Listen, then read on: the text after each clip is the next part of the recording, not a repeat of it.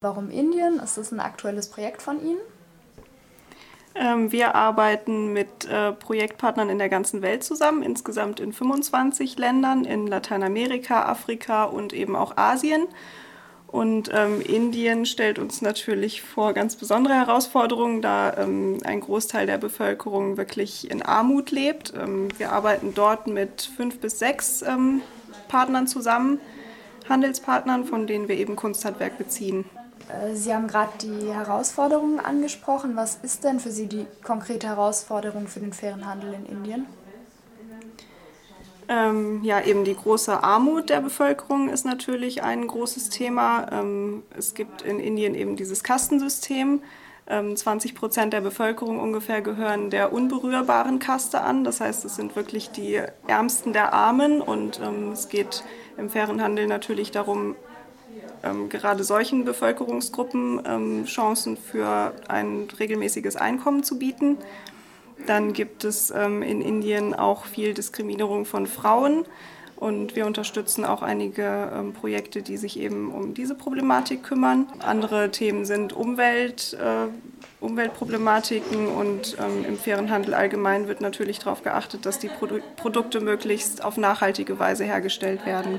Sie haben jetzt die ganzen Problematiken angesprochen. Haben Sie, wenn man jetzt so an die schönen Bilder denkt an Indien, äh, was ist so der Unterschied oder was haben Sie denn vorgefunden, als Sie dann wirklich in Indien waren? Ja, es sind im Alltag wirklich chaotische Verhältnisse. Also schon wenn man ankommt und sich allein durch den Straßenverkehr kämpfen muss, ist es, ähm, ja, erlebt man schon ganz andere Welten, als man es von uns hier gewohnt ist. Ähm, die Umweltverschmutzung ist eigentlich überall präsent. Also die Flüsse sind wirklich verschmutzt. Es liegt ähm, teilweise Müll an den, an den Flussufern, also so dass man kaum ans Wasser überhaupt kommt. Ja, es sind einfach ganz andere Verhältnisse, als wir uns hier überhaupt vorstellen können.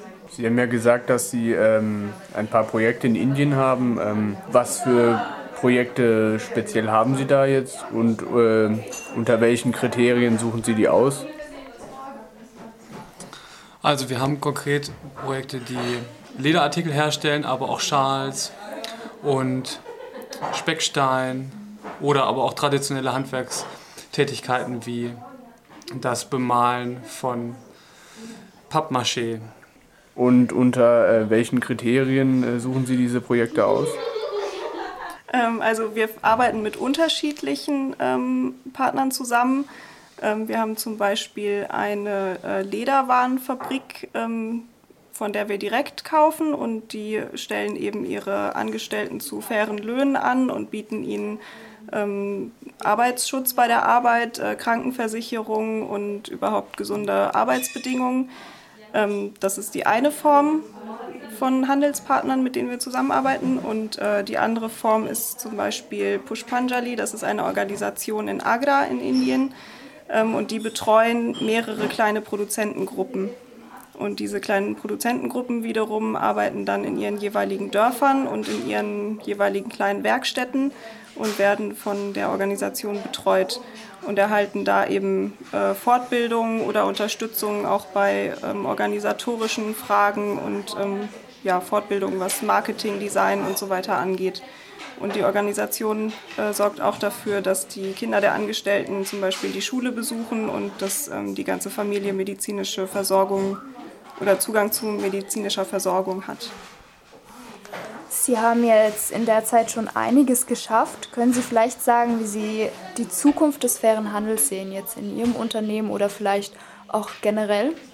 Der faire Handel wird noch weiter wachsen. Das ist ein absoluter Wachstumsmarkt im Prinzip so wie die Biobranche auch. Und man sagt im fairen Handel auch voraus, dass er in absehbarer Zeit auch mehr ähm, Präsenz haben wird, zum Beispiel im Lebensmitteleinzelhandel, dass es dort zum Beispiel auch ein, ein Fair Trade Regal geben wird oder aber dass eben der Anteil der fair gehandelten Produkte zunehmen wird. Momentan sind es ungefähr 2% am gesamten Handel in Deutschland, was natürlich noch eine absolute Nische ist, aber das wird weiter wachsen und die Konsumenten dann hoffentlich auch dazu bewegen, bewusster einzukaufen. Das ist das Ziel.